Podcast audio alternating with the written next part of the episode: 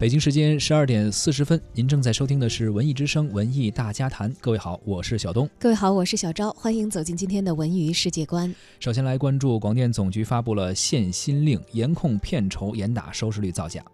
国家广播电视总局近期公布了关于进一步加强广播电视和网络视听文艺节目管理的通知，要求坚决遏制追星、炒星、泛娱乐化等不良的倾向，严控片酬，坚决打击收视率、点击率造假行为。通知称，一些文艺节目出现影视明星过多、追星、炒星、泛娱乐化、高价片酬、收视率、点击率造假等问题，不仅推高制作成本，破坏行业秩序生态，而且误导青少年盲目追星，滋长败拜金主义、一夜成名等错误价值观，必须采取有效措施，切实加以纠正。通知指出。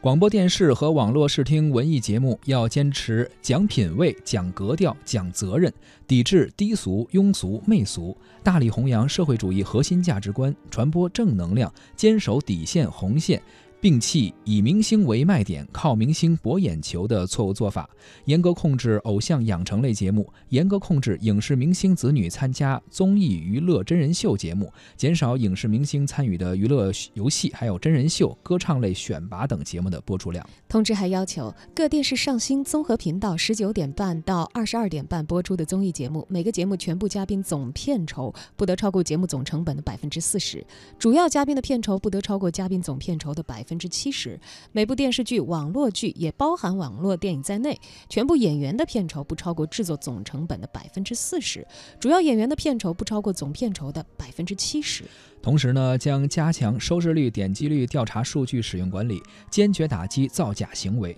建立健全广电、公安等部门的联合协调打击收视率、点击率造假工作机制，对违法违规行为坚决予以惩戒。